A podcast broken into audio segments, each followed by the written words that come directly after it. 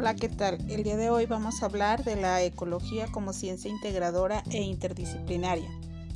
Desde sus inicios, pues sabemos que la ecología ha ido cambiando, variando mucho y pues actualmente ya no se le considera como una rama de la biología, como inicialmente se creía.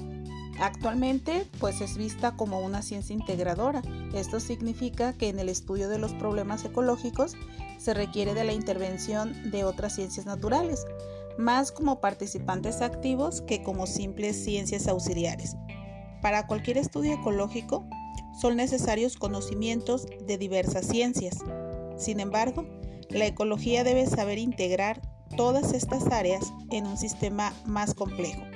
En caso de un problema ecológico, tratar de incluir cuando sea necesario al resto de las ciencias para tratar de encontrar una solución o alternativa de solución, identificando en cada situación la relación existente entre cada uno de los componentes. La interdisciplinariedad se refiere a la asociación e integración de la información procurada por varias disciplinas, que al ser complementada permite tener esquemas de explicación más amplios y certeros sobre cualquier fenómeno natural. Por ello, pues la ecología ha eh, generado o ha estructurado una aportación de otras disciplinas. De ahí la importancia de la relación de esta con otras ciencias, tales como eh, pues la ética, la geografía, la sociología, las matemáticas, la química, etc. Una vez que hace todo este tipo de asociaciones y que sabemos que existen otras ciencias auxiliares, pues vamos a encontrar también que para poder analizar detenidamente cuáles son esas relaciones entre las diferentes ciencias y áreas, tenemos que partir del nivel de complejidad que tiene la ecología. Por ello es importante conocer cómo está organizada la materia viva que estudia, misma que se encuentra en diversos niveles de complejidad. Estos van a ir desde los elementos más pequeños, que serían las partículas subatómicas, hasta el universo. Debido a esto, pues la ecología subdivide su campo de estudio para atender mejor los diversos niveles de organización y de integración de la materia, considerado como su objetivo de estudio a los siguientes niveles. El nivel individual o individuo, el nivel de población, el nivel de comunidad, el nivel de ecosistema y finalmente la biosfera, entendiendo por individuo a ese ser independiente de cualquier especie, un organismo complejo, completo y capaz de efectuar las funciones que caracterizan a los seres vivos. Como ejemplo tenemos a el lobo.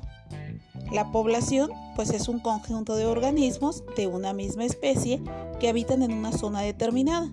Una especie pues es un conjunto de organismos que presentan características similares y sobre todo la capacidad para reproducirse que puede incluir a uno o a más poblaciones.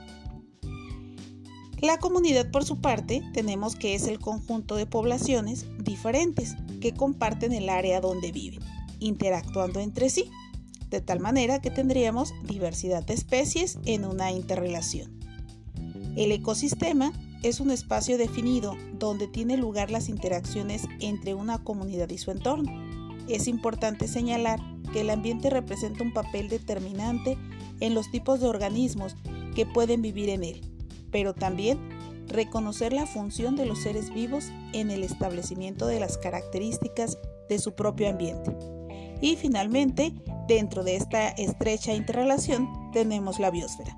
Corresponde al mayor sistema ecológico con el más alto nivel de organización biológica, conformado por todas las áreas de vida del mundo y sus interacciones, es decir, considerando todos los ecosistemas que existen en la Tierra y los lugares del planeta donde se desarrolla la vida. Para tal situación, hemos dejado en la plataforma una actividad que va a reforzar estos temas que hemos abordado. Para ello, les solicito observar y leer detenidamente el material que se integra en unas diapositivas y de forma posterior pueden realizar la actividad 2 y la actividad 3. Bueno chicos, cualquier duda estoy a sus órdenes. Excelente día.